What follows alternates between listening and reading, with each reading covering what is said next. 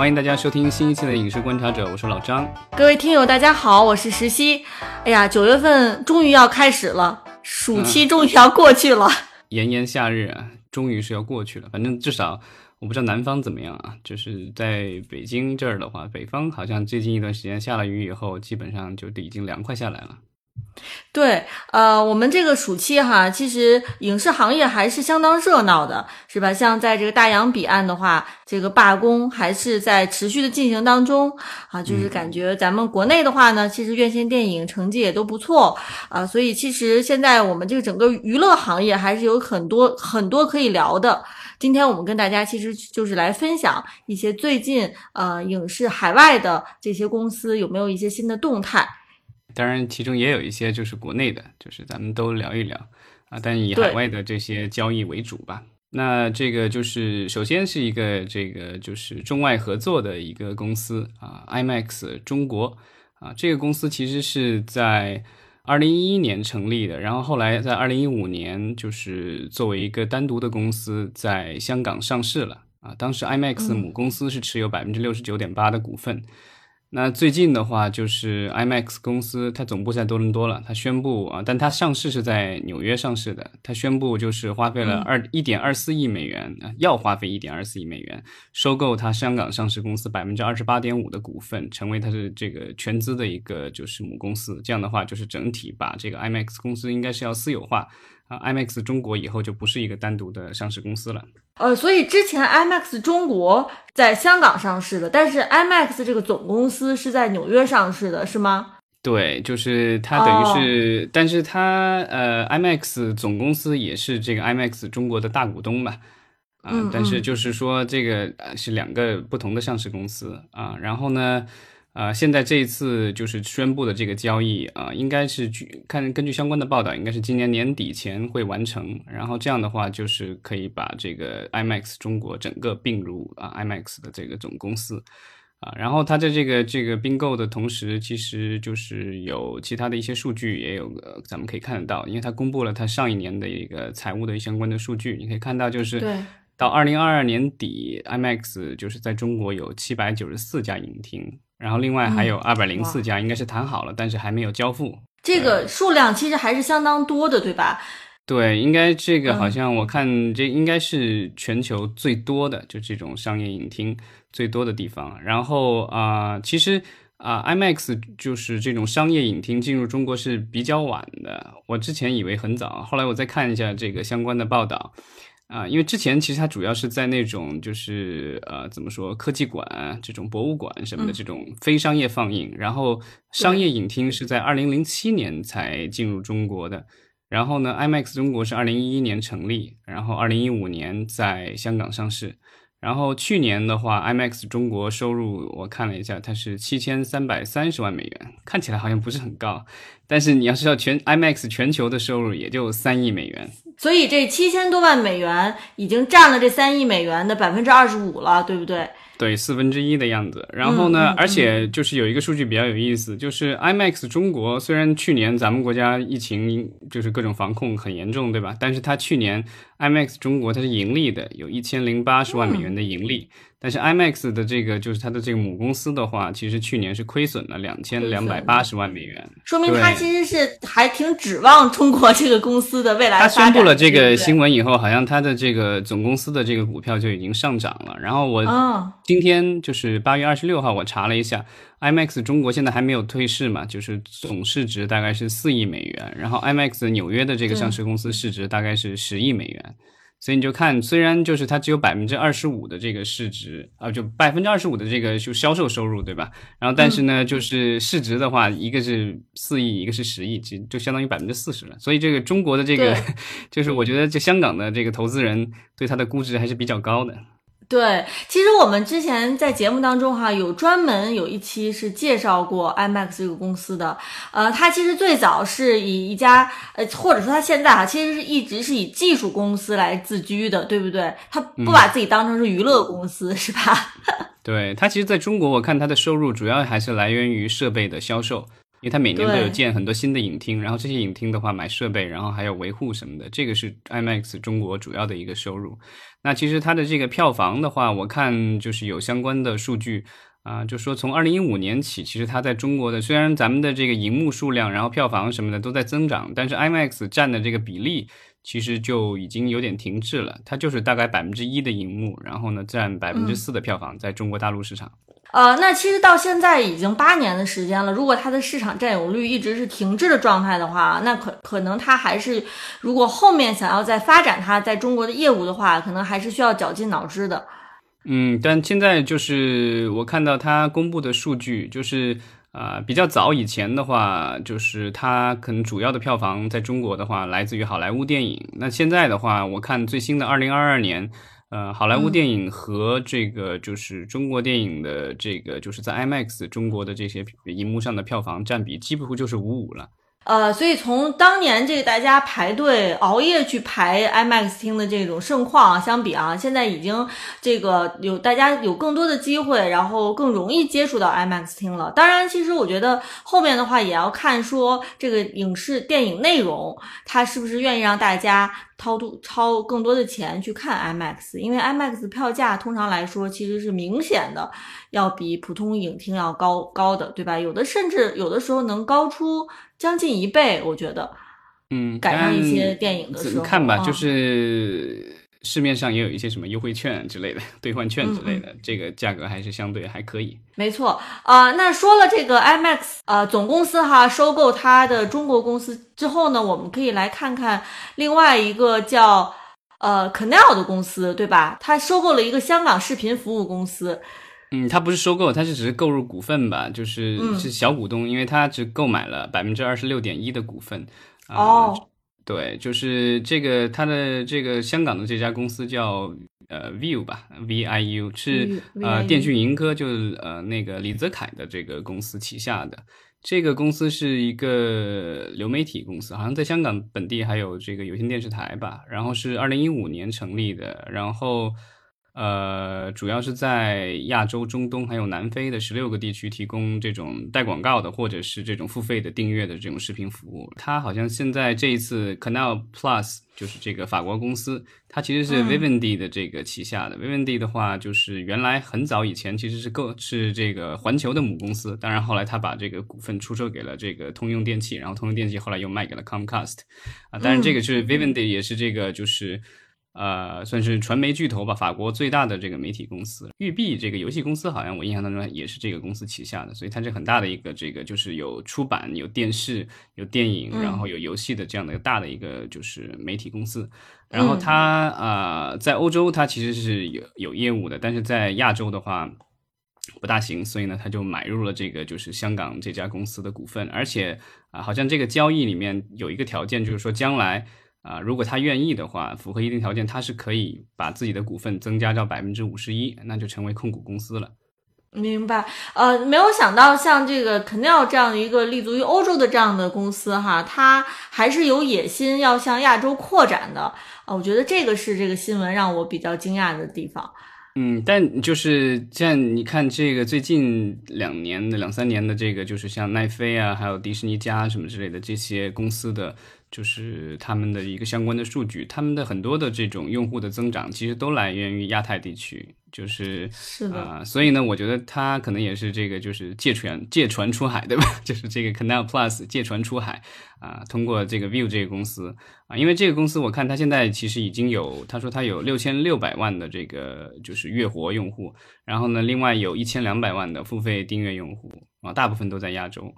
所以就是还是算还算比你想来自香港这么小的一个地区的一个这个流媒体公司有那么多订阅用户已经很不错了。然后另外的话，它呃特点就是说，它虽然公司比较小，但它也有这种购入和自制的这个内容，尤其是韩国的内容。然后另外，它在泰国、印尼、马来。我看他也有做这个原创内容，当然我没有怎么看过他们的这个剧啊。就是我记得之前那个咱们好像在节目里聊到过这个公司，应该是他们当时是宣布了片单，然后要制作相当多的一些就是呃各地的这种语呃怎么说当地语言的这种原创节目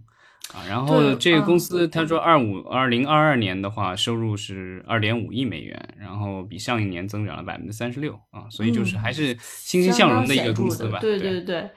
嗯，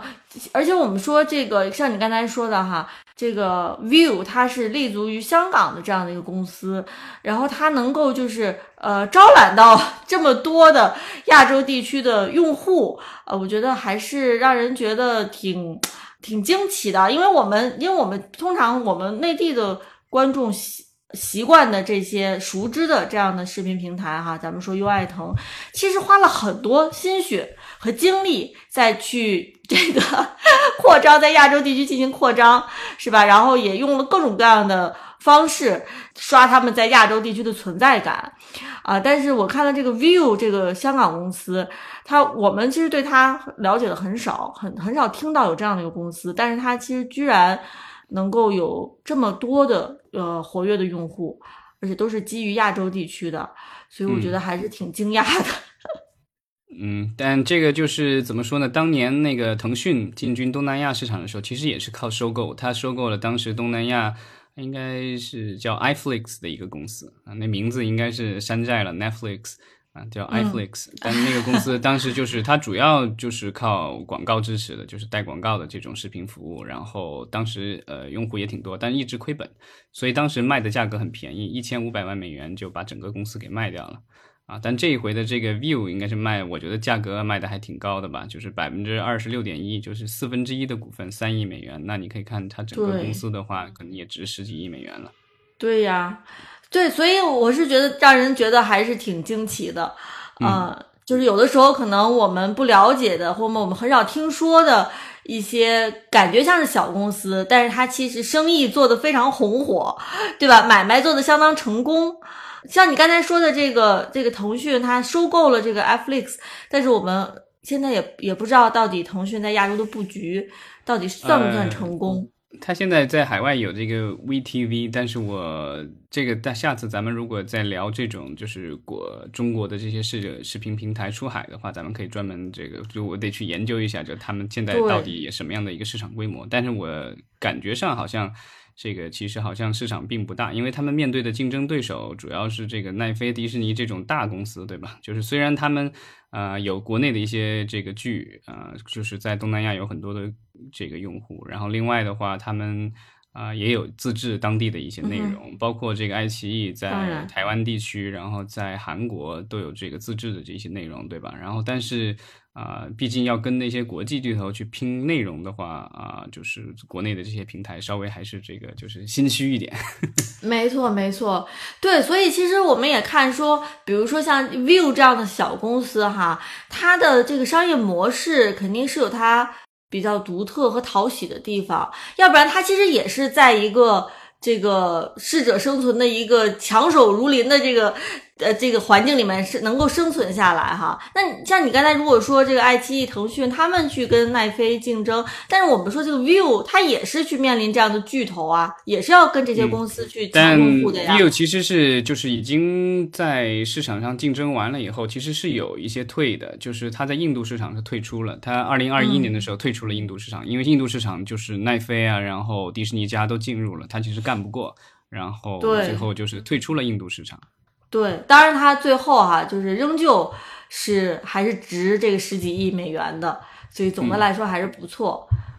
嗯，咱们再往下可以看，就是另外一个也是和香港有关的一个新闻，就是大家都非常知道的这个 TVB 电视广播有限公司。嗯，这个就是这是就是前几天的一个宣布，八月二十三日，他宣布了，就是他全资的一个。附属公司叫七七工作室，然后和腾讯视频下面的上海腾讯企鹅影视文化传播有限公司，然后签订了这种叫合作框架协议。然后呢，就是将来会进行影视剧集的一个联合制作和授权，展开啊深度合作。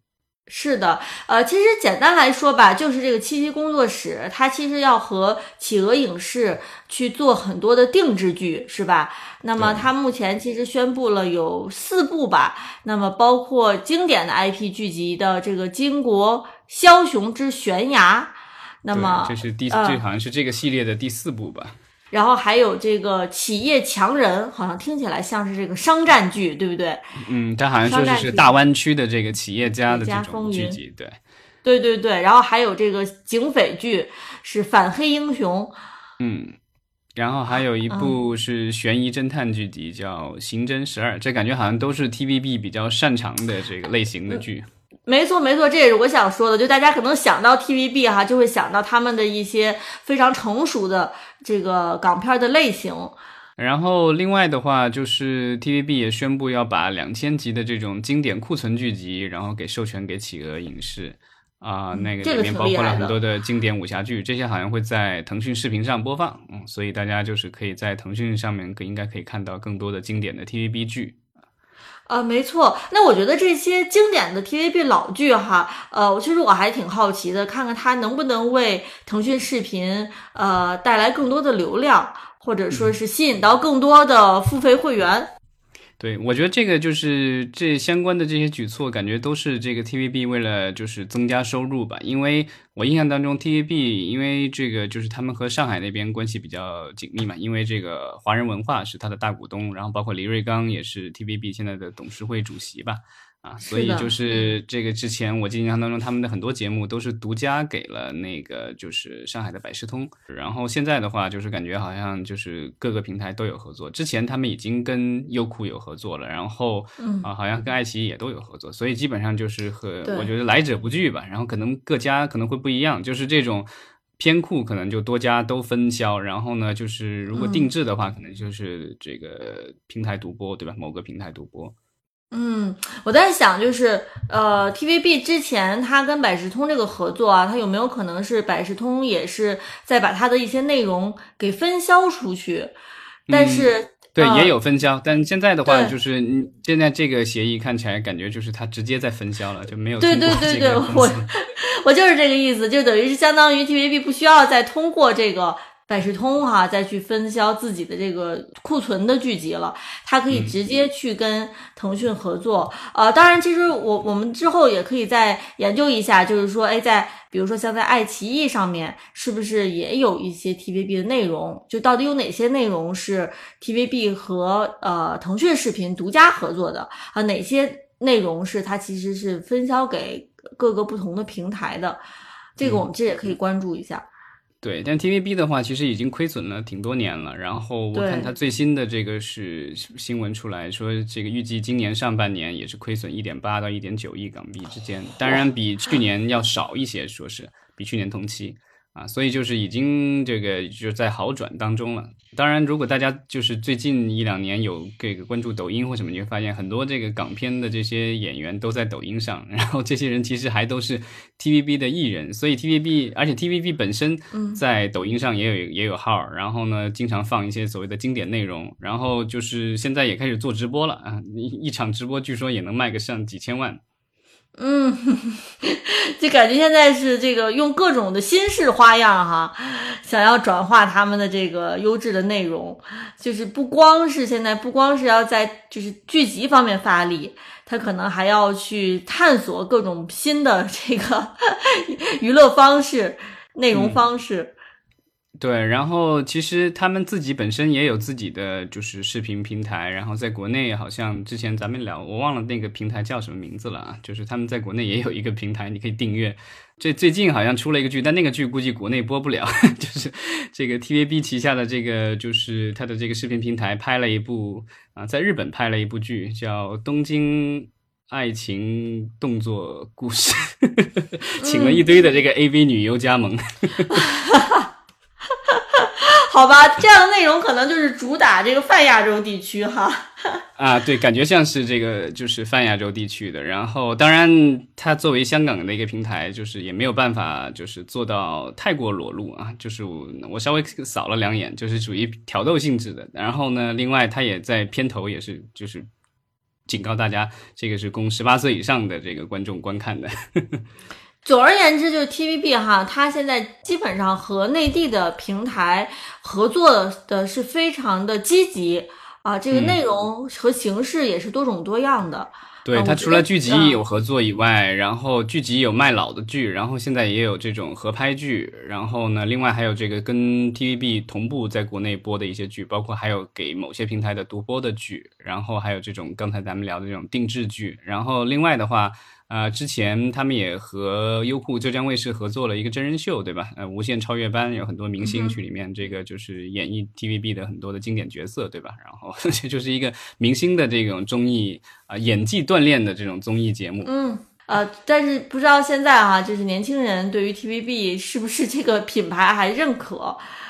？TVB 在这个抖音上的那个号，然后发的很多的这种经典的内容，有很大大家熟悉的明星，然后但是这个片段可能当年都只是在香港电视上播放，很多内地的观众，你就如果不是住在那个比如广东这种沿海地区，可能以前很少看这种相关的电视台，所以对有些内容对大陆的很多观众来说还是比较新鲜的。然后就有人嘲笑是一个说，也不是算嘲笑，就是调侃了，就是说这 TVB 只要放这种片段，一就永远都放不完的，因为它已经攒了几十年这种相关的内容了。啊，就不局限于这个剧集了，对吧？就相当于他可以，他永远可以在他的这个图书馆库存里面找出一些片段，然后可以根据当时大家的这个话题、时下大家流行的话题，或者是艺人啊，然后去剪一些过去的、过往的这个片段，让大家怀怀旧。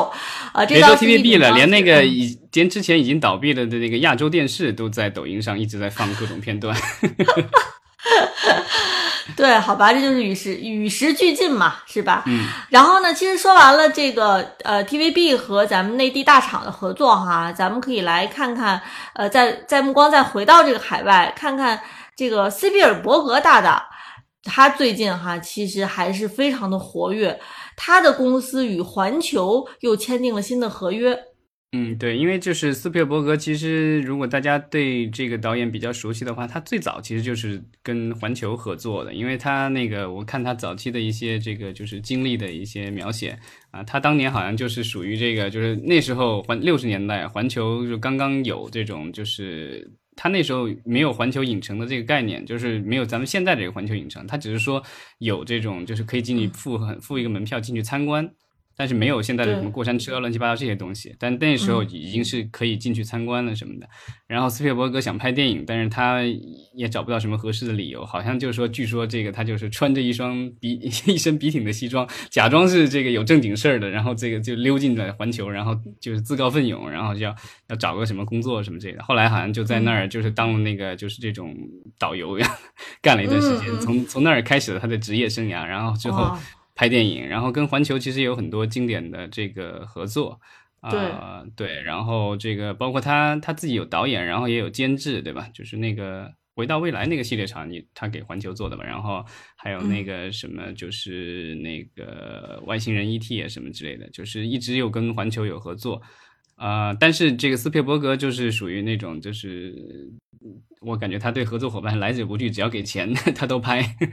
所以他之前像这两年，他给福斯拍了这个《西区故事》，然后给华纳兄弟拍了这个《玩家一号》什么之类的，对吧？其实都有。对，而且这个这《西区故事》和《玩家一号》就是西斯皮尔伯格。这几年的这些比较新的新作吧，其实反响还都是挺不错的，对吧？他就是一直，但他去年那个就是他去年那部就是他半自传性的那部电影《这个 Fablemans》那个票房其实比较一般，但那个就是也是跟环球合作的啊，但是他那个是老的合约，就是他按照他原来的合约的话，就是 Amblin 的这个电影的这些项目的话。啊，他自己投资，然后呢，环球只是负责发行，但是不投资啊。那这一次他们签了这个新的合约啊，好像是说就是 Amblin 这个就是斯皮尔伯格这个公司已经不再就是独立投资，就是给环球拍的这片子不再自己独立投资了，就是说环球也会出钱，然后但是也会负责就是这个就是啊发行，然后另外的话就是。啊，环球还获得了就是 Amblin 所有的这些院线项目的首看权，First Look，就是说这个他开发的这种院线项目的话，环球可以先看，如果他不要，然后这个就是斯皮尔伯格公司才会给其他公司。无论如何吧，我觉得斯皮尔伯格他这么大岁数了哈，然后仍旧不管是这个做生意方面，还是拍片子作为导演方面，还都是相当的活跃啊。呃，也是是觉得非常了不起的。呃，所以说了这个斯皮尔伯格呢，咱们可以来接下来啊，看看这个大家都比较熟悉的一个视频平台是派拉蒙加，它其实呢也最近有一个新的动态。派拉蒙加的话，最近其实有好消息，有坏消息。然后坏消息就是它一直在亏损。我看最新的一个报报道是说，二季度它的流媒体支出了二十一亿美元，然后呢，就是一季度的话是二十亿美元，然后亏损的话是这个二季度是四点二二亿美元。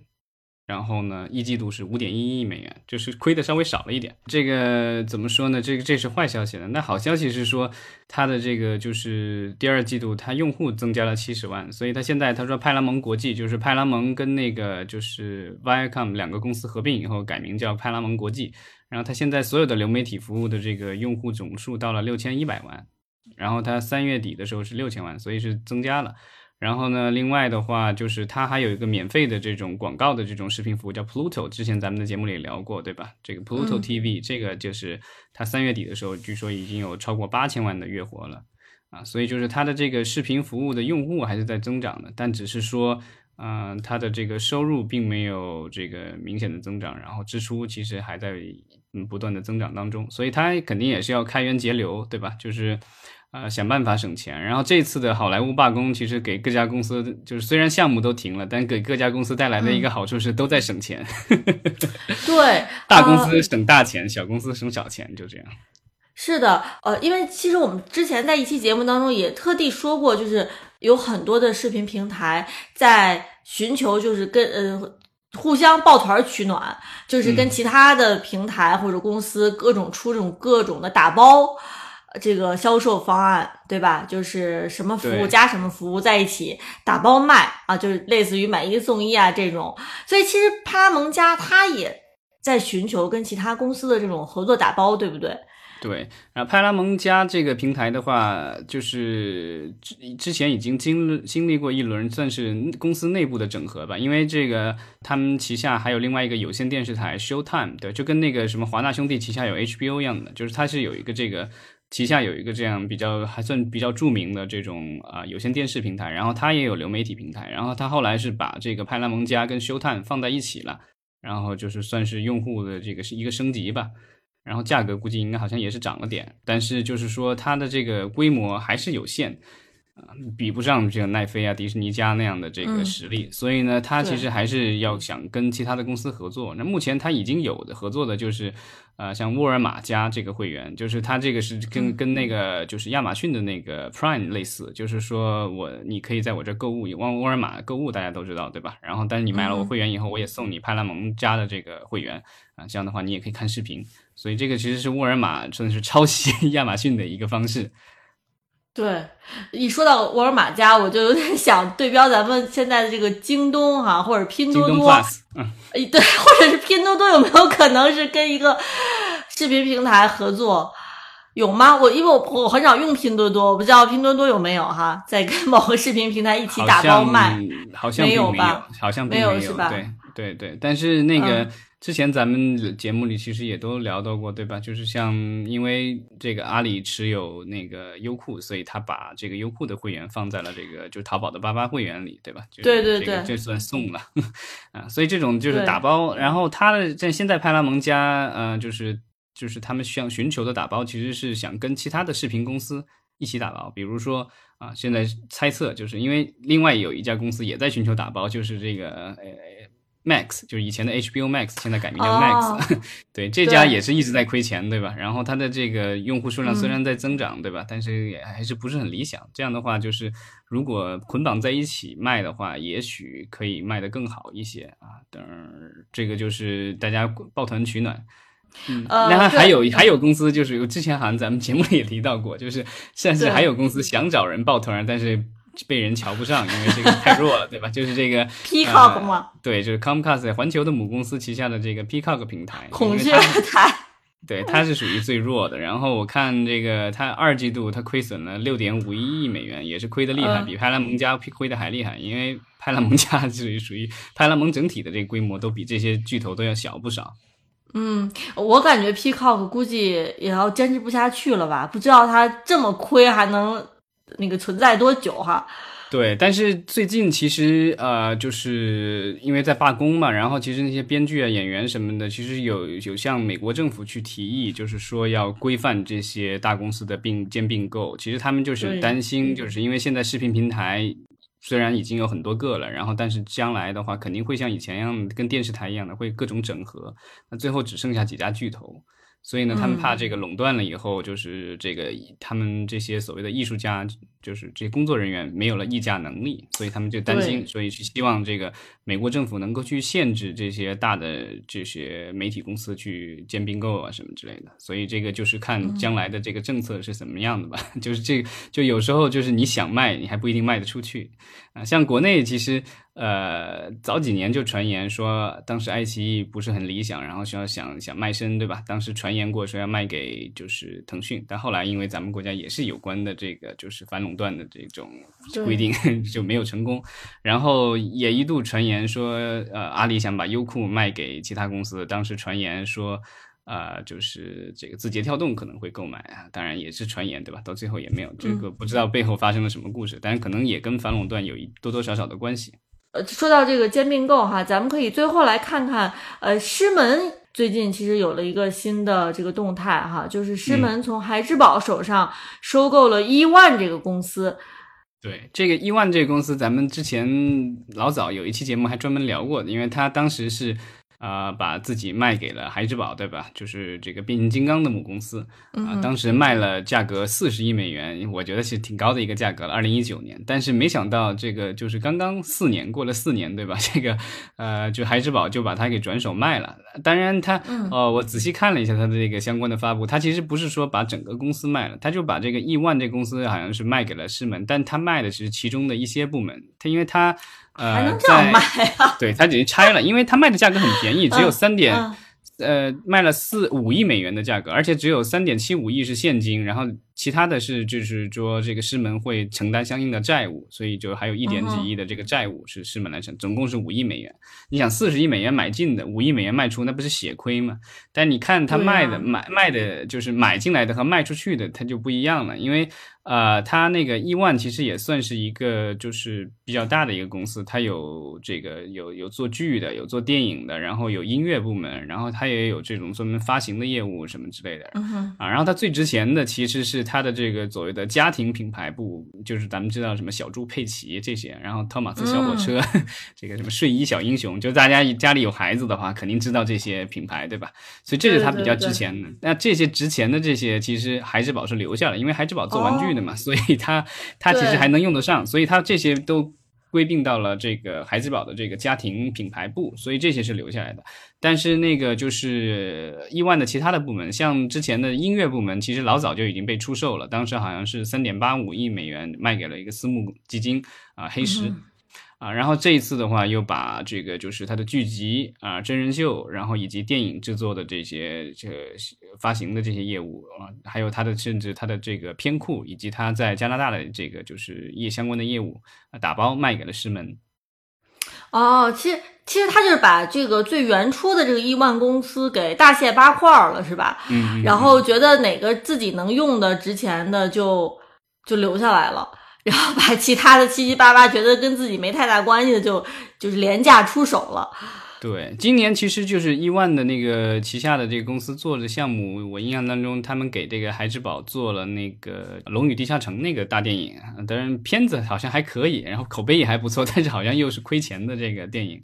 前段时间看到新闻说，因为这个就是口碑还是不错，所以说有可能还会做续集。呃，那么其实除了这个师门，他收购了这个一部分的伊万哈，但是他其实也有业务，他试图要剥离，对不对？啊，对，因为狮门的话，它除了它的影视的制作发行业务以外的话，它还有一个有线电视公司叫 Start，然后那个就是也做过一些比较这个血腥暴力的一些剧集，大家如果有关注的话，我记得好像比较在国内可能比较出名的是那个斯巴达克斯那个系列的吧。嗯，然后就是很老的剧了，嗯。呃，Stars 的话，很早以前还跟奈飞有合作，那时候就是他把他自己的片库还给过奈飞，这个好多年前了。啊，然后呃，它作为一个就是这种呃有线电视以及这个流媒体公司，它其实是呃就是估值还不错，所以就是我之前看到过有一个就是这个统计，就是说狮门作为一个整体公司的估值，已经其实还不如它那个就是单独的这个就是是就是 Stars 这个业务的这个公司的这个价值，所以它它这个就与其捆在一起估值低的话，不如把其中之前的业务拨出去，还能。捞一笔钱，那么他这个剥离的意思是说，他把它给卖掉是吗？呃，就单成为单独的一家公司吧。对，然后那个这个石门这个能够这个赚点，能够能够从中获利了，就是所谓的这个什么价值最大化了，就是这这搞金融的这个，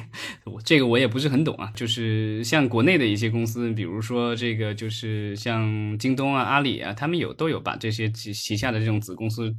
摘出来，然后单独再成为上市公司什么之类的。呃，像这些企业兼并购的消息啊，以及大厂之间或者是各位大大之间的这种合作，呃，它其实。可能不会说在短时间内迅速的，就是反映在我们消费的这个内容上。但是我觉得时间久了之后，慢慢慢慢的，我们可能也会从我们观看的这个内容上面，可以感受到说啊，这些内容的提供者们，这些这些大大们哈，这些幕后的这些操纵者们，他们其实是有变化的，有的时候也会影响到我们最后观看的这个内容。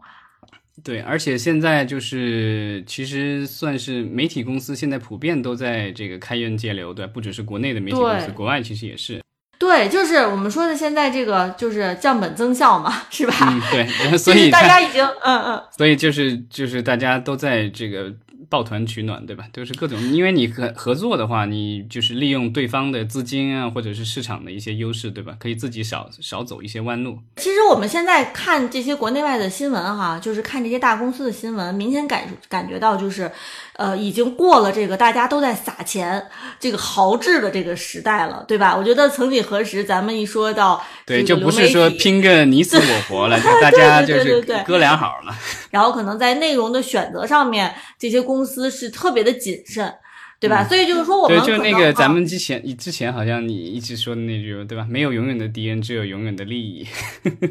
所以，其实我觉得可能未来吧，我们会切身感受到的哈，就是作为普通的观众，我们如果会切身感受到的，就是你你的内容的选择可能不像几年前有那么的多了，对吧？就是可能不像是这个流媒体在这个疯狂。这个撒钱的时候，你能看到的这个内容如此多元化，可能慢慢慢慢的，我觉得就是好像是创作者很担心的那样，就是随着这个大厂之间，它可能这个竞争越来越少，可能慢慢慢慢这个内容就趋向于。这个压呃，这个压缩了，而不是说啊，你想看到五花八门什么样的内容都能找到，可能慢慢慢慢的，可能大厂就是也是会，呃，去削减他们的这个内容开支啊，然后会把一些这种七七八八的小众内容也就给砍掉了。对，所以其实我们我觉得我们可以呃，节目的最后也可以来看看最近这个罢工，这个有什么有没有新的进展啊？因为毕竟这个创作者现在大家都是非常紧张，觉得整个这个行业。影视行业的这个走向，其实对于创作者来说，越来越越越来越不利的。这这几天，这个我也在看他罢工相关的新闻，基本上就是之前有一个好长一段时间，上次我们录节目的时候，我记得就是双方不谈，对吧？然后后来新闻说双方要坐下来谈，然后呢，好不容易坐下来谈，谈一次又崩了，然后就又不谈了。然后最近最近几天好像又说又在谈，然后。制片人的这个就是组织的话，AMPTP，然后前段时间还把他们啊给这个就是编剧工会的这个一个提议就是公布于众了，然后就是反正就是说自己很大方，然后要涨薪水，要保护这个人工智能不影响他们的署名和收入，然后各种乱七八糟，然后包括啊让编剧跟组，然后什么之类的，反正就是很多的这个就是所谓的他觉得。呃，就是对编剧有好处的这些条件，他都已经这个给出来了啊。当然，这双方依然是有分歧，对，依然是谈不拢。嗯，那而且就是几个巨头的老板，这个迪士尼啊，这些就是奈飞啊什么之类的这些巨头的这些老板们，好像这个现在也定期会有这个电话会啊，然后都在商量着这各种对策。但是目前来说，啊，双方好像都没有说有特别妥协的意思。那感觉这个罢工一时半会儿还结束不了。嗯，对，所以我其实还在想说，到底什么时候我们观众会觉得说，哎呀，这个内容真的是。接不上了，下顿接不上上但是最最近几天就是有各种新闻出来，就今年下半年的一些电影可能要改期或者什么的。好像最近比较大的就《沙丘二》，好像今年就上不了了，得到明年上了。然后还包括这个其他的一些，之前我们也聊过，对吧？索尼，然后迪士尼也宣布他们有些电影的档期就是或者是往后错了，或者是错到明年了，或者错的错往后错几个月什么的都有。啊，然后还有不定期的，对吧？就是那个像对啊，蜘蛛侠的那个动画电影的话，第二部它本来呃，对，就下部吧，这个这个第二集的下部，然后它本来应该是要这个明年上的，但现在就不知道什么时候能上了。啊，所以我觉得，如果是想等着这些内容的这些影视的内容的这个观众哈，可能就已经切身感受到这个罢工对自己的影响了。虽然这个罢工发生在遥远的大洋彼岸。对，如果大家就是这个看美剧，其实也会感受到，就是那一通常来说九月份就很多美剧要开播，那现在其实就很多剧都播不了了，对吧？因为都都没拍呢。对。然后所以就是啊，这个今年秋季的这种新剧数量肯定是锐减了。那就只能是看看经典老剧了。呃，也许有些观众可以去看一看 TVB 的老剧，是吧？也不一定非要看美剧。对，就是大家现在这选择还是很多的，然后这个就是。呃，最近几天好像那个像迪士尼家，它上了一部新的这个韩剧，然后是超级英雄的那个叫什么超异能族，我看了几集，然后那个好像上线一个一周就成为了迪士尼家上就是观看最多的这个韩剧。哦，这个剧我倒是最近没有听说过。对，根据漫画改编的，就是还比较有意思的一个剧，如果大家有兴趣可以看看。所以就是这些巨头们，其实我觉得他们之所以不那么着急，其实就是因为自己还有大量的这个非英语的内容。就是可以上，所以一时半会儿还不急。对，呃，咱们的听友哈也可以跟咱们分享分享，看看呃，您在暑期期这个暑假期间都消费了哪些海内外的内容，看了哪些剧，是吧？有没有感觉到这个新剧少了，还是说也无所谓？嗯，所以我我也不知道。但我觉得这个东西对电视台的影响可能更大一些，因为电视台要卖广告的，你播老剧跟播新剧的这个广告收费的话是不一样的。这倒是的，呃，当然你说其实电视台哈，我觉得有新剧，其实他们的这个电视台的这种卖广告的商业模式，好像也有一点穷途穷途末路，对不对？嗯，在这就是迪士尼的这个就是 CEO。Bob Iger 他在前一段时间接受采访的时候也就说了，说这个就是传统的这种线性电视，就是这种电视台的这种，还有呃这些业务的话，对迪士尼来说就已经不是核心业务了。包括他说他就是他们特别赚钱的体育的这个 ESPN 电视台。啊，他说他都愿意开，他持开放态度，就是跟其他家合作，就有可能就把这个东西，比如现在已经有人建议说，他们应该把 ESPN 还有其他的一些就是 ABC 电视台什么的这种传统的这个业务应该分拆出去，拆成另外一个公司，就跟他的这些对，就是新业务分开来啊，对，反正就是这个呃，巨头们可能也就是对这种传统的电视业务已经是持这种就是